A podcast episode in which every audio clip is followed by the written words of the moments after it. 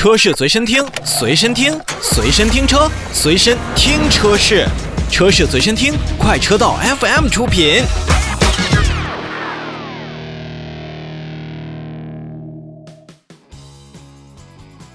说说筷子兄弟，近两年呢，这对组合也确实不是那么的高产。而在大荧幕上呢，我们也只能通过像《唐人街探案》啊等等这样的影片去看到肖央的身影。而王太利呢，一直在做什么？我们可能也逐渐逐渐的淡出了自己的这么一个视线。前段时间呢，筷子兄弟突然在网上发布了自己的全新单曲《I Love You》MV，包括这个歌曲推出之后呢，确实也是让大家一下子回忆起了有了小苹果陪伴我们的日子。而实际上呢，本次所发布的《I Love You》筷子兄弟也和哈佛的 F 系一起呢，再度联手，全新打造了一个叫《哈佛老友记》的 TVC，一共是三个片段，也让我们看到了筷子兄弟重新展现在我们面前的同时呢，用不同的三种方式为我们演绎了哈佛 F 系的车型下面的各种表现。比如，咱们都知道，哈佛 F 五现在已经搭载了车载微信功能。那在《哈佛老友记》当中的这个 TVC 片段呢，就有提到车载微信的这样的功能。不光是使用起来更方便，那同时也可以让车机互联为你朗读出来你所需要收听的信息，并进行语音转化文字的回复。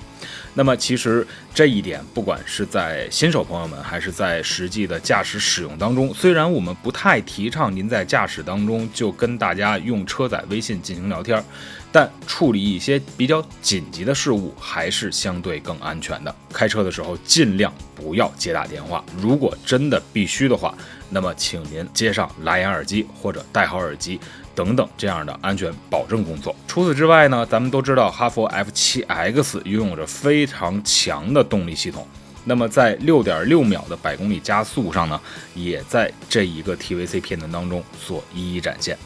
呃，同时我们看到了像半自动泊车，包括语音的一些车机的互联、导航的一些定位，也是在哈佛 F7 上。进行了展现。其实，在这里边啊，我们呃并没有看到说哈佛 F 系跟筷子兄弟在一起进行这样的联合的演绎，就一定会推出新车，而是用了三种不同的方式，